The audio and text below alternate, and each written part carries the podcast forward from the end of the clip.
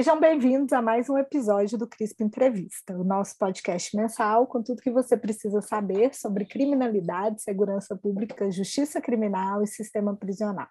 Meu nome é Ludmila Ribeiro e serei uma das entrevistadoras desta noite, junto com os meus colegas Valério Oliveira, oi Val. Oi Lud, oi Rocha, oi pessoal. E Rafael Rocha, oi Rafa. Olá Ludmila, oi Valéria, boa noite a todos e todas.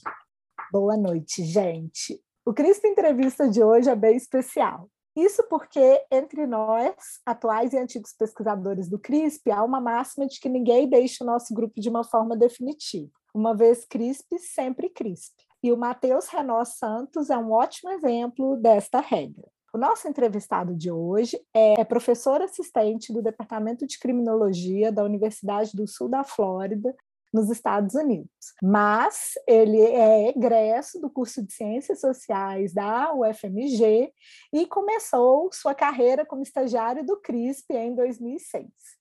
É, o Matheus tem também mestrado em Sociologia pela UFMG e concluiu seu doutorado em Criminologia e Justiça Criminal na Universidade de Maryland em 2019. Ele foi pesquisador do Escritório das Nações Unidas sobre Droga e Crime e do Centro de Análise de Dados de Maryland.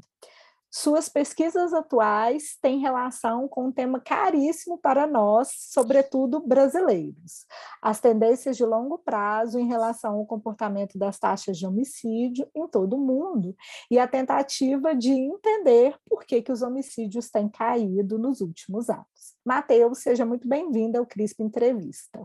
Boa noite, Ludmila. Obrigado pelo convite. Boa noite, Rafael e Valéria. É um prazer estar aqui com vocês, com meus prezados colegas. Para nós é uma honra receber um colega tão querido e que agora está numa posição internacional. É. Tenho certeza que os nossos ouvintes vão adorar saber sobre a sua trajetória. Manda tudo para cá estudar com a gente. Ah, pois é, eles já estão aqui escutando, já estão aí pesquisando sobre você e sobre a sua universidade. Que bom. Então vamos começar falando um pouco sobre a sua decisão de ir para Maryland.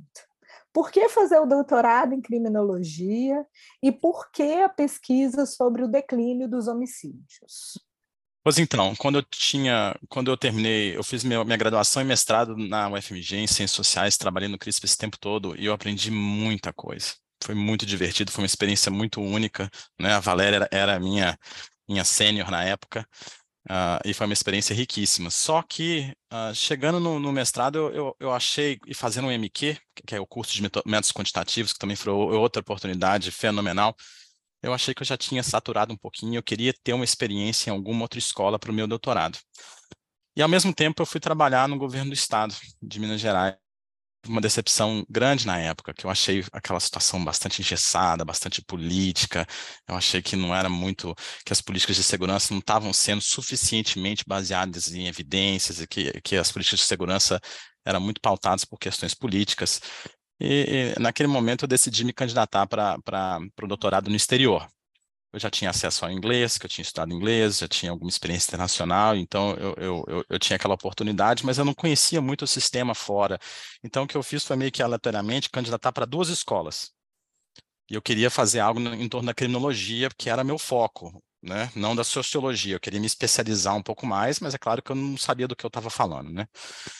Aí eu candidatei para, eu fiz um, dei um Google nas melhores escolas e eu me candidatei para as duas, para duas escolas apenas. Uma escola me rejeitou, inclusive esse aí é o, é o, é o nome do jogo, é rejeição. É você não deixar, é você estar tá confortável com a rejeição e não deixar a rejeição te definir, né?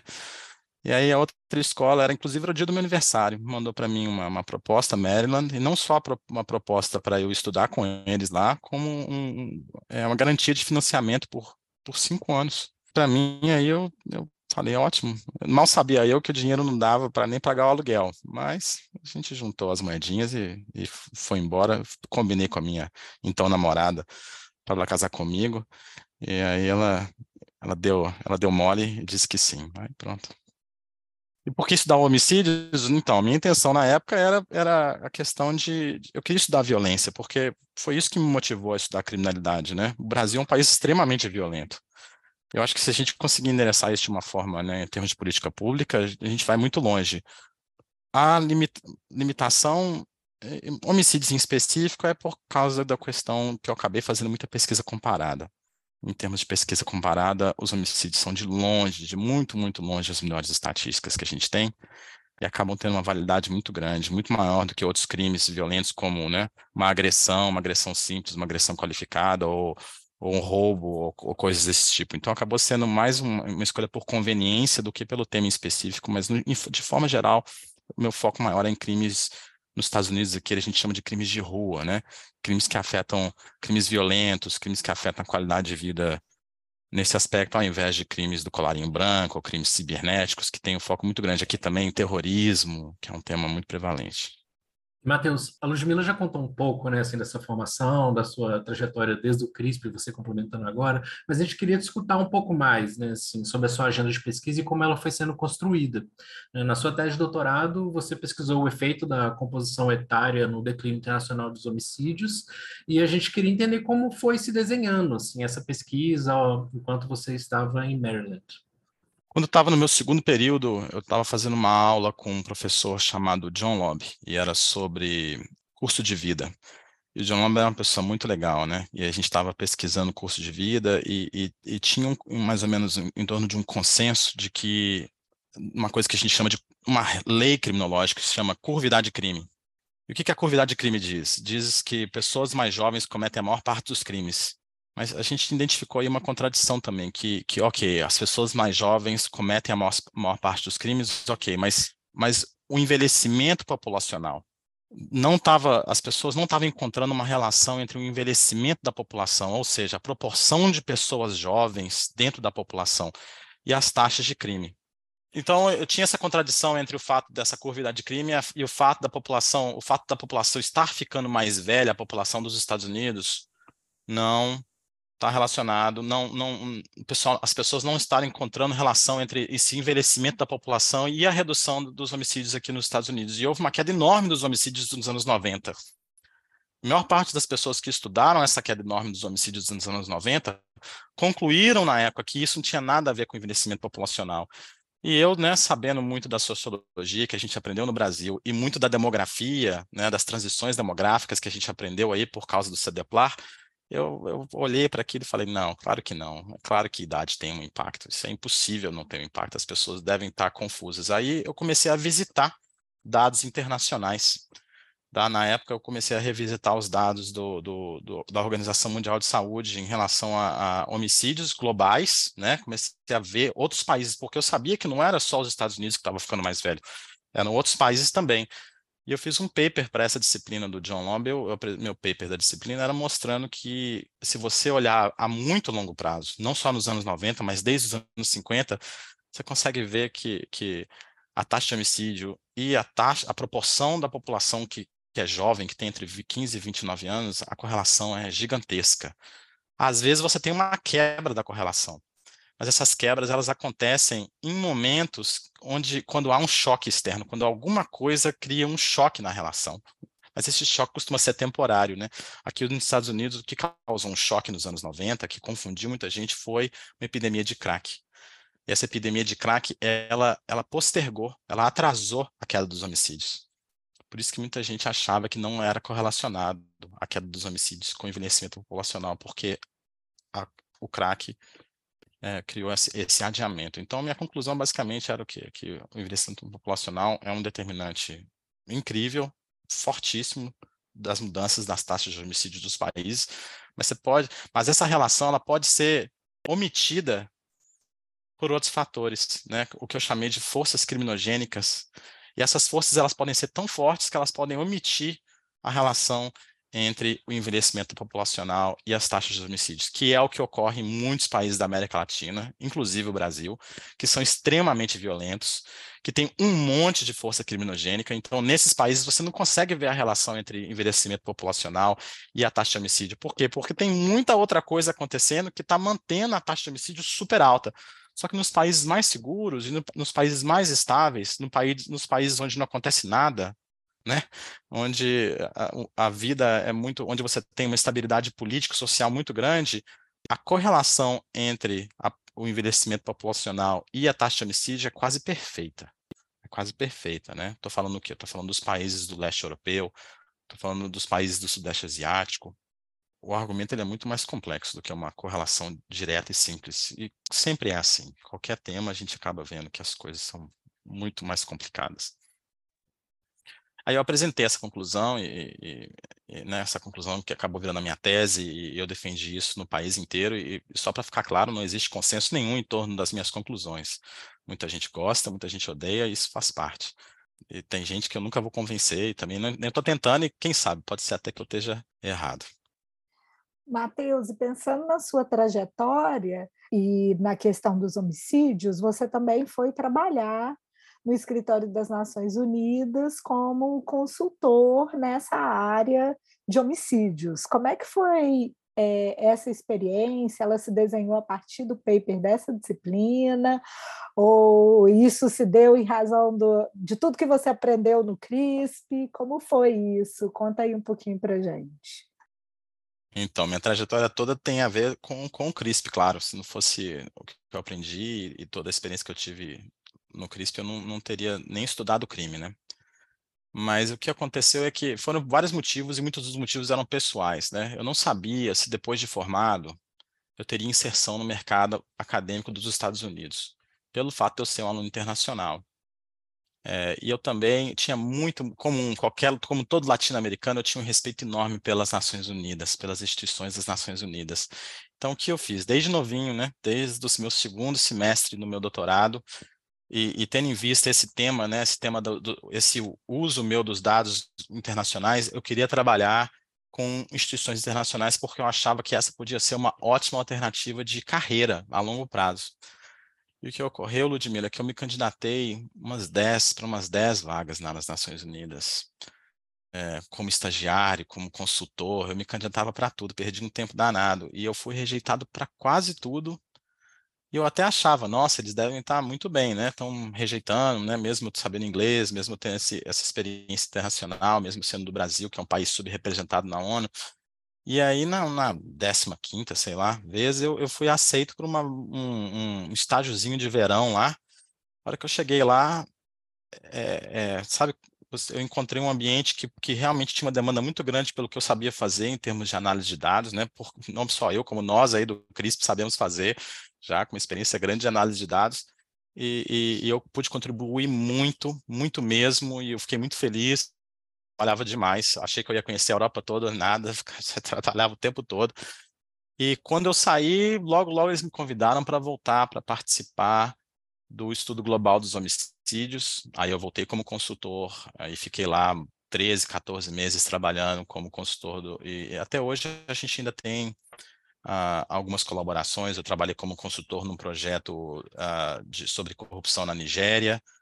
Agora, agora um colega de lá está querendo trabalhar sobre o tema da queda dos homicídios no Brasil, tentar explicar por que, que os homicídios estão decrescendo no Brasil. E eu estou considerando se, se ele está propondo uma explicação bem específica, inclusive com Vinícius Couto, que faz parte desse projeto. Então, é, é uma parceria muito legal e foi uma experiência única, mas, novamente, como que eu fiz isso, né? Eu, eu, eu não conhecia muito bem, eu não conhecia ninguém, não sabia como, qual era a regra do jogo, e eu fui candidatando, ignorando minhas rejeições, né? Um pouco meio de talvez assim, eu sobreestimei a mim mesmo e fui sobreestimando até que uma hora colou, aí quando colou eu fui. Foi sempre, acho que sempre foi nisso, né? Eu sempre fui sendo rejeitado até que alguém me aceitava e tentei, eu fico triste quando eu sou rejeitado, mas só um dia. Ai, ouvintes, temos dicas de como seguir depois das rejeições. Matheus, a gente tem quer dicas também sobre o seguinte: você sabe que aqui no Brasil a gente tem problemas muito grandes para estimar parte dos fenômenos que fora do Brasil a gente consegue estimar com muito mais facilidade, como a, as próprias taxas de homicídio, os dados, né, acessar os dados e construir bases de dados sobre esses eventos no Brasil ainda é um desafio grande. Eu queria que você compartilhasse um pouco com a gente sobre os desafios que foram encontrados por vocês nesses trabalhos para fazer essa contabilidade dos homicídios, nessas iniciativas aí de comparação internacional, porque a gente sabe que, além de tudo, o desafio de comparar países com categorias diferentes, com terminologias diferentes, é um desafio, né? Conta aí para gente. Então, é um desafio muito grande, mas eu dei muita sorte porque eu entrei na ONU em um momento que a ONU já, tem, já, já estava fazendo esse trabalho por décadas, né?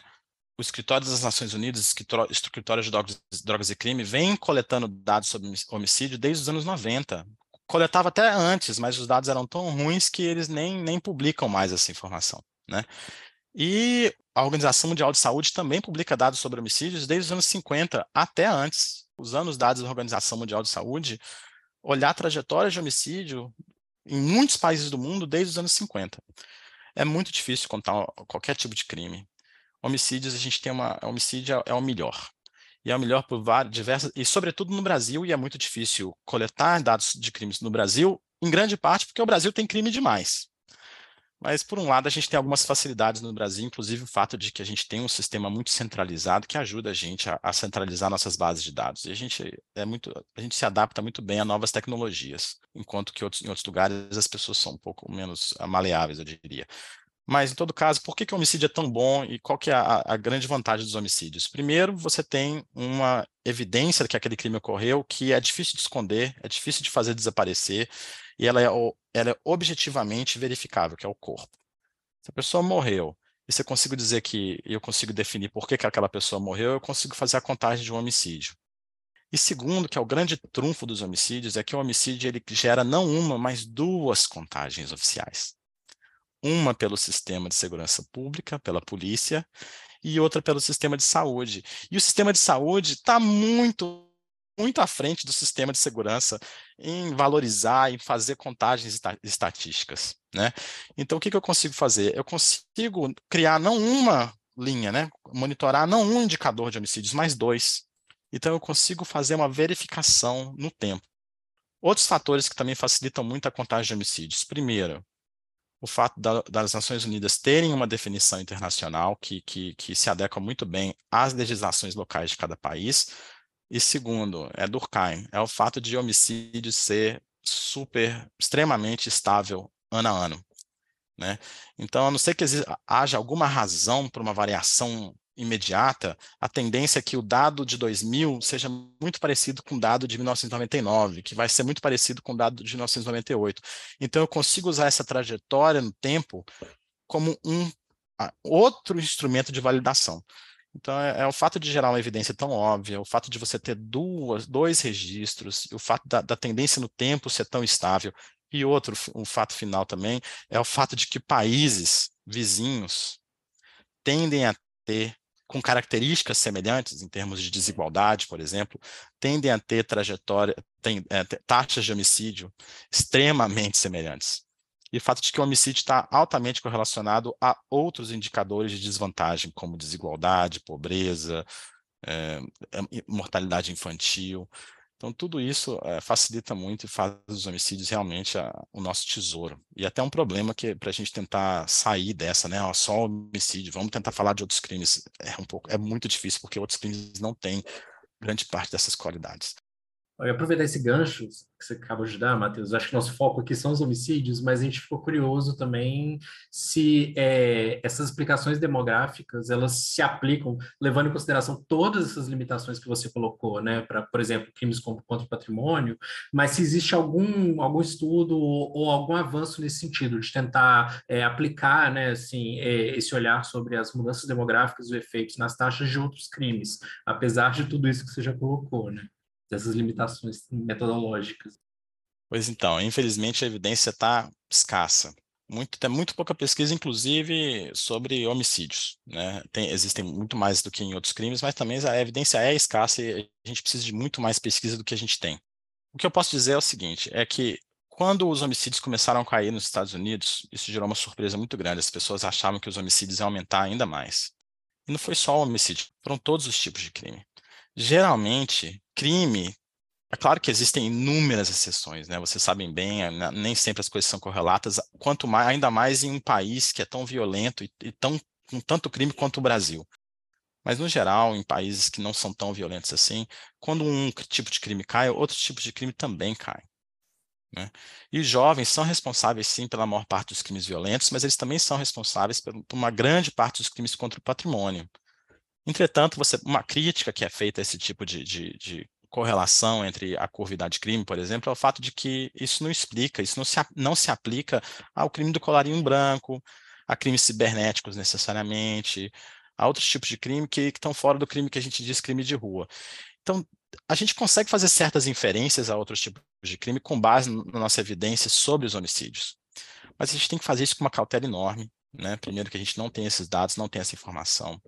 Né? A gente consegue fazer essas inferências com base no fato de que outros crimes também estão caindo, assim como os homicídios estão caindo, com a ressalva, é claro, de que a pandemia do Covid mudou isso, né? mudou essa dinâmica completamente, mas de uma forma aparentemente temporária. Né? Por causa do Covid, a gente sabe que a nível global, com base nas pesquisas do Univet, do Eisner, e aqui nos Estados Unidos do Lopes, do Rosenfeld, crimes contra o patrimônio durante a pandemia despencaram, mas os crimes de homicídio, crimes violentos subiram muito.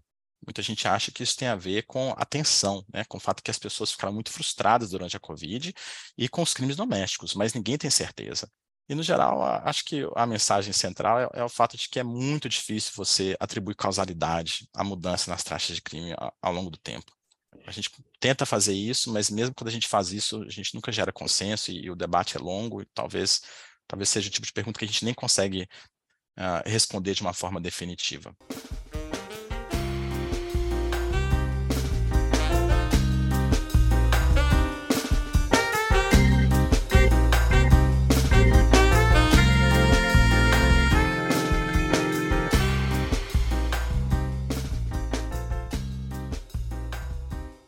Matheus, mas é exatamente sobre esse debate que a gente quer conversar, né, Val? É, afinal é isso, né? Porque aqui no Brasil a gente tem observado uma mudança importante é, em relação ao, ao comportamento dos dados de homicídio, mesmo considerando todos os fatores criminogênicos que aparentemente não mudaram tanto. E aí é essa que é a grande questão, né, que a gente está discutindo. Porque é, desde os anos 2010, a gente começou a ver no Brasil alguns casos bem importantes de redução dos homicídios. E talvez o mais conhecido seja o de São Paulo, onde hoje houve uma queda significativa e que tem sido consistente dos homicídios e de crimes violentos, né, ou os crimes violentos letais e intencionais, que é como a gente tem chamado com mais frequência para incluir outras formas de mortes violentas no país. É, mas já em 2021 a gente consegue observar que no Brasil tem sido observada em todo o país, de uma forma geral, uma queda, na média né, do nacional, uma queda em relação às taxas. E isso gera um debate sobre por quê. Então, no final das contas, a gente quer saber um pouco das possíveis causas, ainda que seja tão difícil. Porque tem a hipótese sobre a atuação dos grupos criminais organizados, que se sustenta, entre outras coisas, no fato de que outros crimes não baixaram tanto quanto os homicídios. E São Paulo é um bom caso, né, porque é um estado onde há uma coleta de dados com melhor qualidade do que em outras regiões, e o que se observa é uma queda dos homicídios, não necessariamente uma queda de outras naturezas. É, por outro lado, tem uma hipótese sobre o aprimoramento da atuação policial, Há quem diga que o próprio governo atual do Brasil discute né, e, e se arvora de dizer que é uma, uma consequência da política de flexibilização do acesso às armas. Há quem fale sobre a atuação mais intensa dos grupos criminais armados em outras regiões do país, é, baixando a tensão e, e, e, a quantidade dessas, ou as taxas, nas regiões onde antes havia uma grande quantidade, isso fez esse desequilíbrio no momento, enfim. O que é que a gente pode falar, então, especificamente sobre o Brasil, considerando essa experiência aí de pesquisa internacional comparada? Será que alguma dessas hipóteses tem sido é, mais evidente nas suas pesquisas, considerando aí toda a metodologia que, com que vocês têm trabalhado para tentar mapear um pouco dessas, dessas condicionantes? Muito interessante, Valéria. Primeiro, a, a primeira nota de cautela que eu vou dizer é que a verdade verdadeira é que ninguém sabe o que causou a queda dos homicídios no Brasil. Ninguém vai saber o que causou a queda dos homicídios no Brasil por muito tempo. A gente tem uma demanda enorme por pesquisas robustas sobre causalidade, né? sobretudo num país como o Brasil, que existem dezenas de forças criminogênicas fortíssimas, um país extremamente desigual, com crime organizado tão organizado, com tanta arma, com tantos problemas e, e, e, uma concentração tão grande de problemas e a marginalização e etc. Essas forças elas, elas se interagem, elas se afetam e, e é quase impossível isolar o impacto de cada elemento separadamente Primeiro, porque a gente sequer consegue medir esses fatores. Né? A gente consegue nem medir qual é a prevalência, ou incidência, ou atuação do crime organizado sobre o crime. É quase impossível em ponto de vista quantitativo. Talvez seja possível, mas a gente tem que progredir muito, como você mesma disse. Agora, a gente pode sim é, conversar sobre as causas e tentar levantar hipóteses. A primeira, o primeiro ponto que eu vou levantar é que você apresentou um monte de hipótese, e é, é sempre assim. Todo mundo tem uma opinião.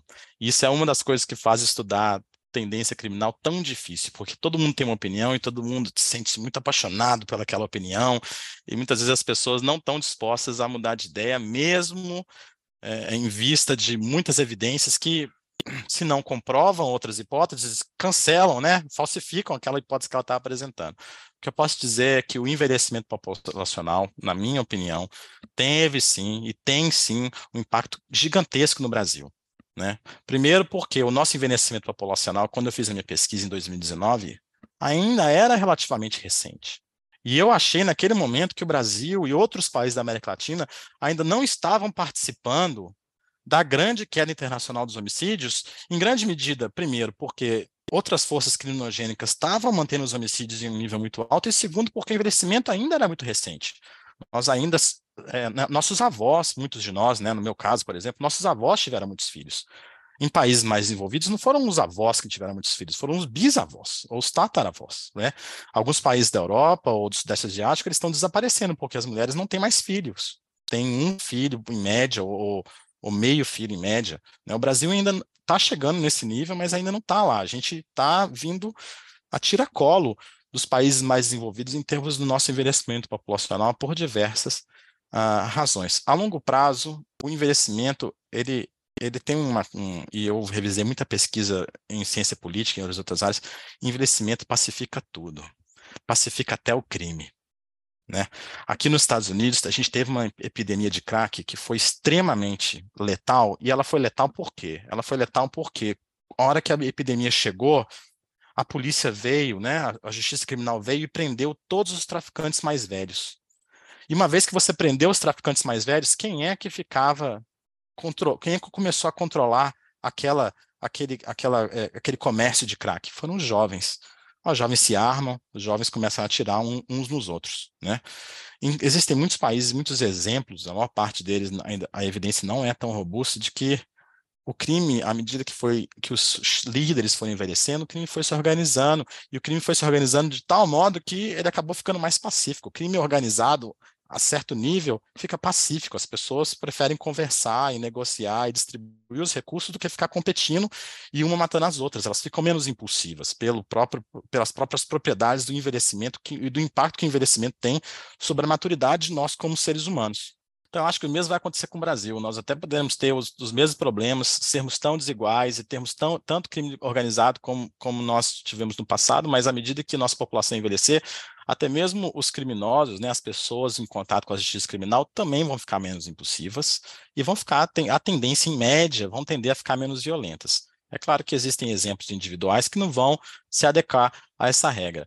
Agora, eu tenho um ponto principal que eu, que eu, que eu tenho que fazer. Eu, eu posso te falar o que não causou a redução dos homicídios, na minha opinião. Não foi uma intervenção federal imediata. Não tem como ser uma intervenção federal imediata, primeiro porque se fosse, tivesse sido uma, uma intervenção federal imediata, nós não teríamos quedas tão regionalizadas. Nós não teríamos tido uma queda em São Paulo e depois no Sudeste antes de uma mudança, enquanto o Nordeste estava tendo um aumento. Né? Como você mesma disse, no Sudeste a queda começou em 2010. Né? Quase, no sul também em alguma medida, sendo que, com exceções, o Paraná estava ficando violento, em grande parte por quê? Porque o Sudeste seguiu um pouco mais a trajetória internacional, enquanto o Nordeste estava ficando mais violento. Né? Nacionalmente, a nível nacional, os homicídios no Brasil, eu estou aqui com, com, as estatísticas que eu levantei, é, chegaram ao topo em 2017. 2017, com 63 mil homicídios. Em 2018, Os homicídios caíram, deixa eu verificar, caíram em 8 mil, caiu para 56 mil em, 18, em 2018, para 56 mil homicídios. Agora, o primeiro ponto é que 56 homicídios é muita gente morrendo. É o país que tem mais homicídios do planeta. Né? 56 homicídios, mil homicídios é o mesmo tanto de homicídios que a gente tinha em 2013, nacionalmente. Então, foi uma queda, mas ela foi um retorno a um nível que a gente já tinha não muito tempo atrás. O Brasil teve um aumento dos homicídios enorme, né, por causa do Nordeste, mas também de outras regiões, no início dos anos 2010, enorme. E depois nós tivemos uma queda que, em parte, pode ser relacionada com, com um procedimento, um, um, um, fenômeno estatístico que a gente chama de retorno à média. Né? Agora, existe algum tipo de política pública, e não é só que mudou de uma forma tão dramática entre 2017 e 2018 para explicar uma redução de 8 mil nas, nas taxas de homicídio? Não existe. Não tem. A gente teve casos que deu o contrário. Bom, Aí você falou dos Estados Unidos e do negócio do crack, né? Que foi um, um fator criminogênico que altera a dinâmica da, da transição, do, da mudança do regime demográfico.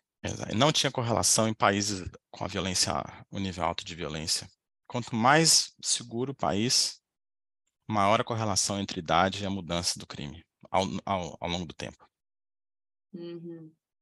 Então, quanto mais violento, menos você consegue ver o impacto da idade porque o impacto da idade ele fica afogado, né, pelo impacto de outras, outras, outras coisas que a gente não consegue medir, não consegue controlar, Agora, a gente não consegue endereçar. sabe que dentro do país a transição ela responde, ela acontece em ritmos diferentes, né? Dependendo da região do país. Tipo, as, as famílias mais pobres ainda têm mais filhos do que então, isso pode também afetar a taxa de homicídio na medida em que você tem a maior parte da juventude que é mais pobre envolvida nesses, nesses casos. Né? É um e ótimo ponto. Era... mais desiguais é pior. É um ótimo então, ponto. essa que era a minha questão, Val. Porque a minha questão era se, é, basicamente, você tem tanta mortalidade entre jovens, e aí, vamos dizer, os jovens vão se matando, então depois você não tem mais jovens para matar.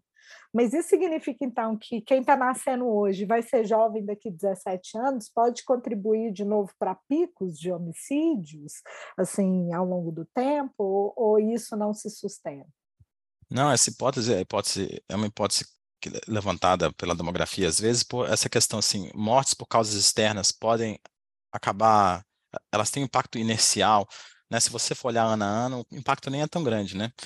Ah, mas uh, quantas pessoas morrem por homicídio? Isso vai realmente chegar a impactar as coisas, né? A, a, quantidade de mortes é relativamente pequena, isso vai impactar o suprimento de vítimas em potencial, de ofensores em potencial, mas quando você olha ao longo do tempo, ano a ano, em sequência, ao longo de décadas, alguns países, os jovens podem ter uma probabilidade muito grande de, de morrer por, por conta de homicídio. Próximo a 10%, dependendo do, do, do em, em Honduras, né, por exemplo ao longo da sua vida, a probabilidade que você tem de morrer de homicídio num país como Honduras, não mais porque homicídios em Honduras caíram muito. Inclusive, esse é outro ponto importante, que homicídios caíram não só no Brasil, como em muitos outros países da América Latina, a maior parte dos, da América Latina, para ser sincero. Você mexe no numerador, porque no final a hipótese demográfica é o denominador está caindo, tipo da taxa de homicídio, né? Você tá Sim. no número de jovens, então a taxa vai caindo também, porque diminui ali. E como a queda é muito grande, você tem menos gente exposta ao risco. Exato. Mas se é um fator importante para aumentar o numerador. Não, mas é um ótimo ponto. Isso aí é o primeiro fator que você falou. E ele é um fator que a gente chama de o composi composicional. Mas tem um segundo fator também, que é o fator da relação entre, entre grupos etários. A gente chama isso de grupo relativo das coortes. O fato de você ter uma coorte, um grupo populacional que é menor do que outros grupos populacionais diminui a influência daquele grupo. Tanto do ponto de vista, isso é, é uma teoria, claro, né? Tanto do ponto de vista político, quanto do ponto de vista do controle social. Então, pensa numa sociedade que tem muitas pessoas velhas, que ela é muito velha simplesmente pelo fato de que ela não está tendo mais filhos, né? E como ela não tem mais filhos, ela vai ficando cada vez menor. É muito mais fácil controlar aqueles jovens. Né? As regras são feitas pelas pessoas mais velhas. Né? Vis-à-vis, por exemplo, aqui as eleições americanas, são todos os candidatos tinham mais de 70 anos.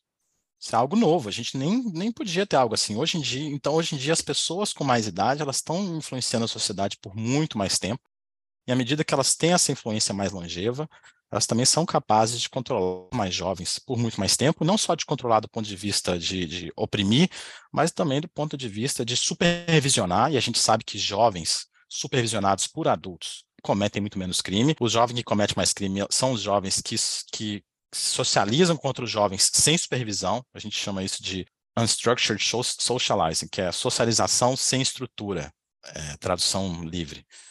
E, e, também o fato de que eles, você, a gente tem muito mais recursos para investir naqueles jovens, né? Um jovem que ele, que ele, uma coorte de jovens que é menor coorte que antecedeu, vai ter muito mais acesso à educação, vai ter muito mais acesso à, à, educação de qualidade. Por quê? Porque a gente não precisa de tanta escola mais. Toda a infraestrutura que foi construída para uma coorte maior agora vai ser usada para servir uma coorte uh, muito menor. Então, em grande parte, o aumento dos homicídios nos Estados Unidos foi porque caiu o número de jovens, mas também porque houve uma geração de pessoas que são pessoas que nasceram no pós-guerra americano, né? Né? As pessoas voltaram da Segunda Guerra Mundial e tiveram filhos. Aquela geração de pessoas que nasceu no pós-guerra, o baby boom americano, gerou uma, essa, essa geração desproporcional que acabou sendo uma geração que, que causou muita mudança, causou muita transição demográfica ao longo do tempo. E à medida que ela foi envelhecendo, ela foi, ela foi levando essa influência política e social junto com ela. E hoje em dia essa geração tem 70 anos, 80 anos, eles são desproporcionalmente é, grandes em termos demográficos relativo aos mais jovens.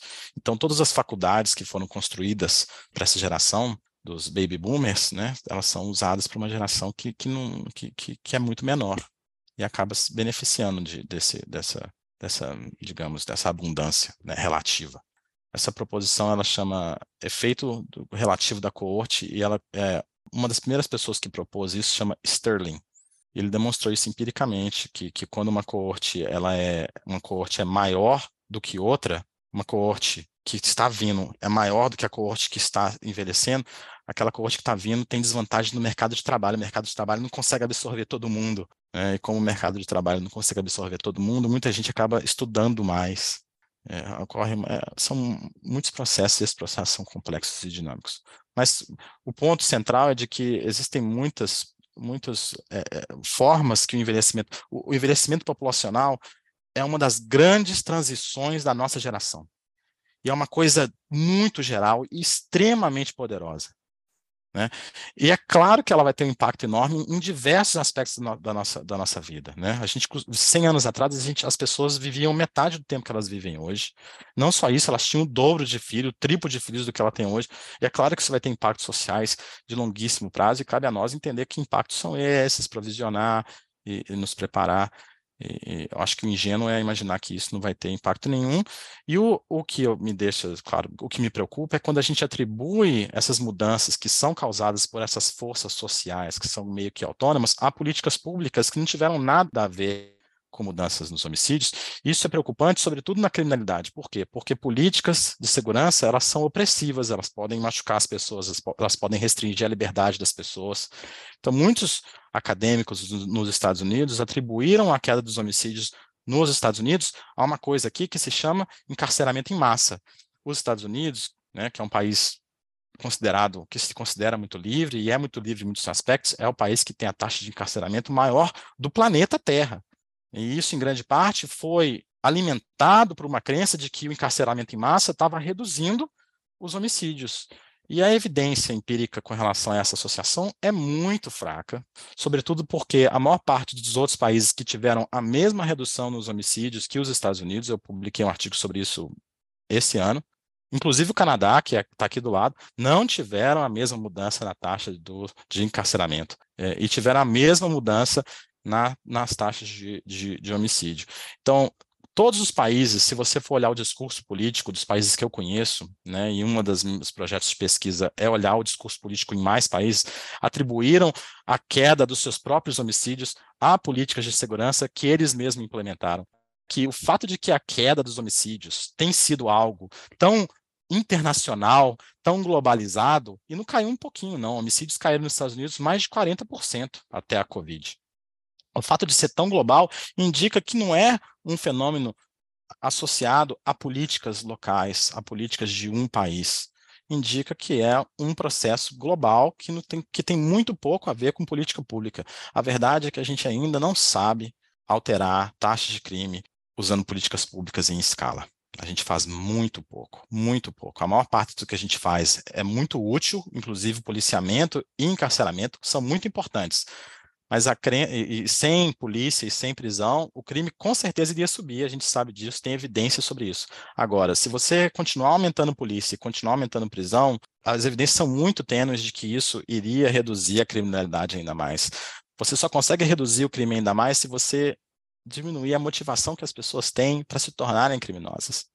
Isso perpassa muito em termos de incentivo social, em termos de, de incentivos econômicos, em termos de, de, de, cultura, em termos de desigualdade. Isso vai muito além das políticas de segurança que a gente tem à disposição nesse momento. Então, a verdade é que nosso arsenal para endereçar o crime é, ele é muito restrito, ele é muito mais restrito do que a gente gosta, gostaria de, aceitar. Mateus, e falando exatamente dessa questão, ou seja, do que, é que poderia ser feito para além de políticas de segurança, especialmente políticas de segurança baseadas no controle é, por meio do encarceramento, é, e como que isso não tem evidências de que ajude efetivamente na redução do crime.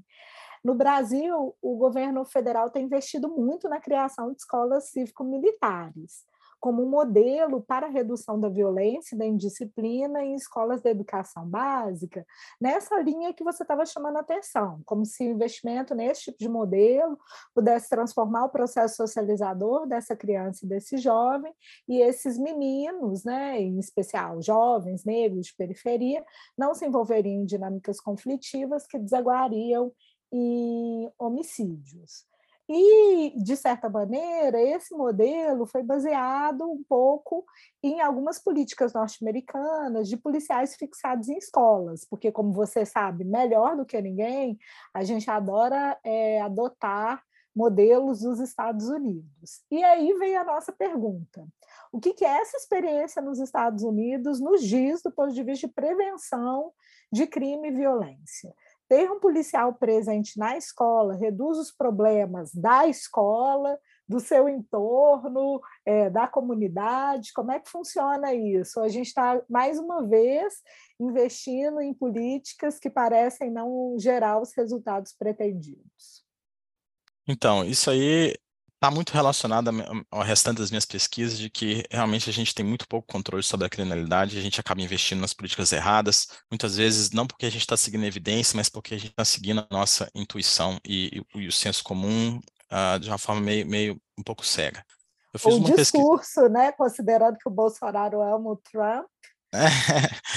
pois então. E na meu, no meu caso, é, isso aí é uma, uma das umas está uh, até relacionado a uma das decepções da minha carreira, umas coisas, uma das coisas que eu ainda quero investigar muito, é que eu fiz uma pesquisa grande com uma colega minha chamada Diana Devlin, em que a gente pegou uma base de dados fenomenal que existe aqui nos Estados Unidos sobre escolas, sobre, de todas as escolas, e a gente analisou escolas que a gente usou um método muito, muito poderoso chamado diferenças e indiferenças, e métodos relaciona, é, relativos, né, parecidos, para estimar qual o impacto de você implementar o policial na escola, se você colocar um policial numa escola, isso vai gerar mais segurança. O nosso foco naquele momento foi o bullying. Mas a gente mostrou também que o bullying está relacionado a diversos outros tipos de ofensas e, e diversos outros tipos de, de, problemas. O que ocorre é que um, quando a escola tem um problema, ela, ela costuma ter uma série de problemas parecidos. Né? E o que a gente achou não foi que o impacto é pequeno, é, foi é que o impacto é zero sem colocar um policial dentro da escola não tem impacto nenhum, é, é, é, um zero, né? Não atrapalha, mas também não ajuda. Aí a gente fez outra pesquisa mais recentemente, mostrando, e acabou de ser publicada, mostrando que se você implementar o policial no ensino fundamental, né, na escola de ensino fundamental, a longo prazo, aqueles jovens vão ter uma percepção pior sobre a polícia do que escolas que não implementaram um policial no ensino fundamental. Agora, se você implementar o policial no ensino médio e se o policial fizer estratégias muito específicas, inclusive se ele for um conselheiro mais do que um opressor, pode ser que o impacto seja positivo. Mas a gente achou esse impacto positivo de uma forma muito específica. E eu vou te falar que interessante, esses dois artigos, sobretudo o primeiro artigo, que, o artigo que a gente descobriu que implementar o policial na escola não tem impacto nenhum sobre bullying, a gente usou um dado ao longo do tempo, né? É, milhares de escolas ao longo dos Estados Unidos, milhares não, exagerei, centenas de escolas ao longo dos Estados Unidos. Aquele artigo foi muito difícil de ser publicado.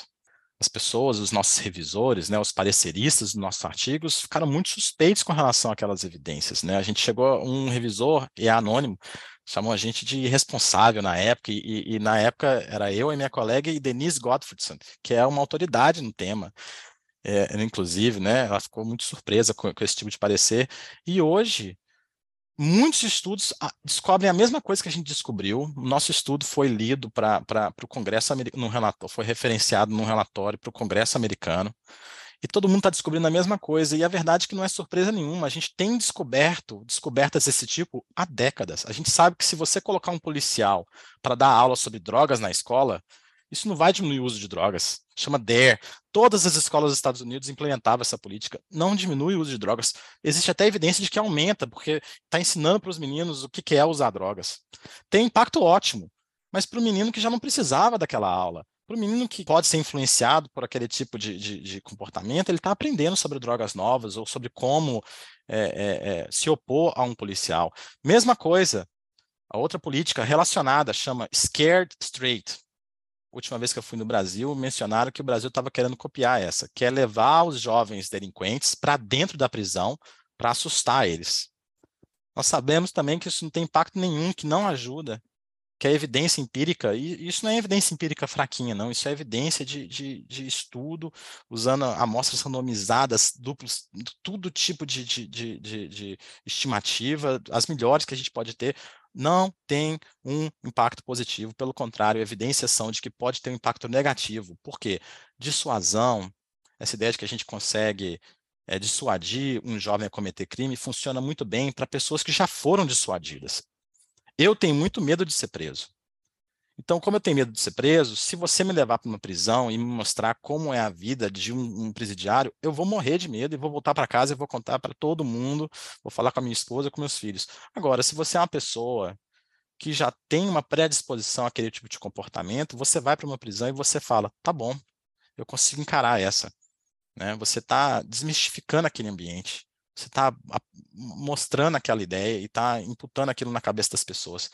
Então, a verdade é que a gente, nem, inclusive, nem tem certeza por que, que não funciona, mas a verdade é que não funciona. Né? E a minha decepção, que eu disse no começo, é de que, mesmo a gente sabendo de que eu vou focar agora nessa questão de colocar policiais dentro da escola, mesmo a gente sabendo que, que essa intervenção não tem nenhum efeito positivo até agora, e estão tentando aí variações, como é que a gente pode fazer, dependendo do que o policial faz na escola, pode ser que o efeito melhore, e existem algumas evidências aí preliminares nesse sentido. Mesmo a gente sabendo disso, essa é a política, uma das políticas que mais se expandem nos Estados Unidos, e é a política que eu mais escuto falar no Brasil.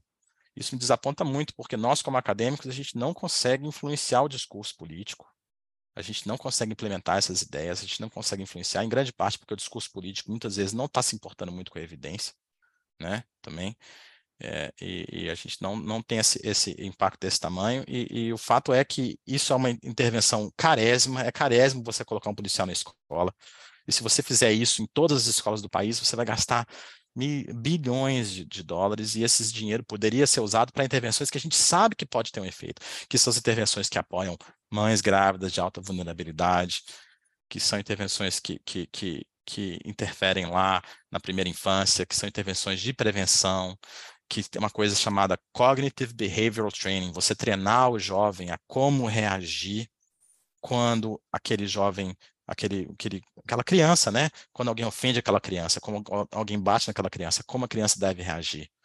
Né? Você treinar os pais sobre técnicas de como né, educar o filho, como, como é, direcionar o comportamento do, do, seu filho ou filha, dependendo do contexto. É, essas sim são iniciativas de que, que existe alguma evidência de que pode ter um efeito muito positivo, mas que não são implementadas em escala. A gente acaba optando por implementar em escala as intervenções mais, digamos assim, preguiçosas, que é pegar um policial que já está trabalhando e colocar ele dentro da escola e contar mais um monte de policial e colocar aquele monte de policial dentro da escola, isso não tem nenhum efeito positivo, pode até criar problemas, é, como muitas vezes ocorre aqui nos Estados Unidos, que é um policial, às vezes, é, às vezes, é, por, né, por uma situação extraordinária, acaba cometendo um erro, acaba machucando alguém. Então, tem que ter muita cautela quando a gente trabalha com segurança, porque qualquer coisa que a gente faz pode machucar as pessoas. Né? Então, a gente não pode ficar exagerando a mão, errando a mão, o tanto que a gente erra.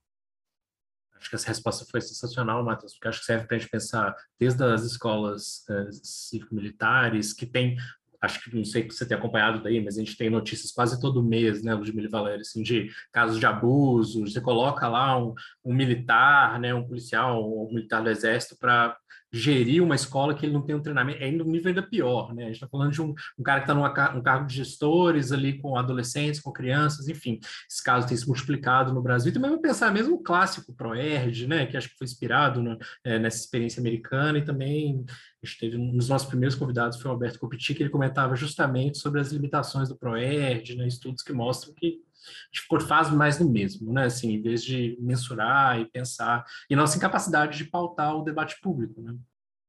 Mas, enfim, gostaria de que a gente, infelizmente, está chegando no final dessa conversa, né? E a gente sempre encerra com o quadro do entrevistado é, indica, né? Assim, a ideia de que o nosso entrevistado, entrevistada, possa sugerir um livro, um podcast, um filme, alguma coisa que ou se relacione com o tema ou não, mas alguma coisa que você goste e queira recomendar para os nossos ouvintes.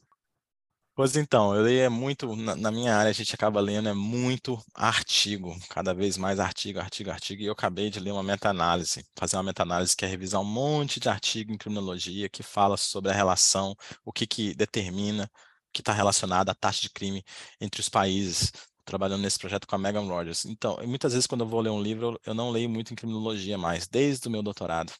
É, o podcast que eu mais gosto é o The Daily, do New York Times. Eu escuto todo dia, enquanto eu vou para o trabalho andando de bicicleta, porque ele analisa, e eu não gosto muito de música, sabe?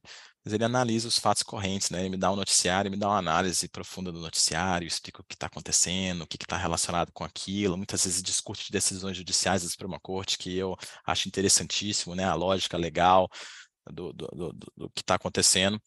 E de livro, que eu tô lendo agora eu nem tô gostando tanto, tô achando um pouco meio, meio chato. Aquela, é uma breve história do tempo do Richard Hawkins, eu peguei para ler, mas antes eu gostei mais do que eu li. Eu li o livro, eu não sei como fala em português, Into the Wild.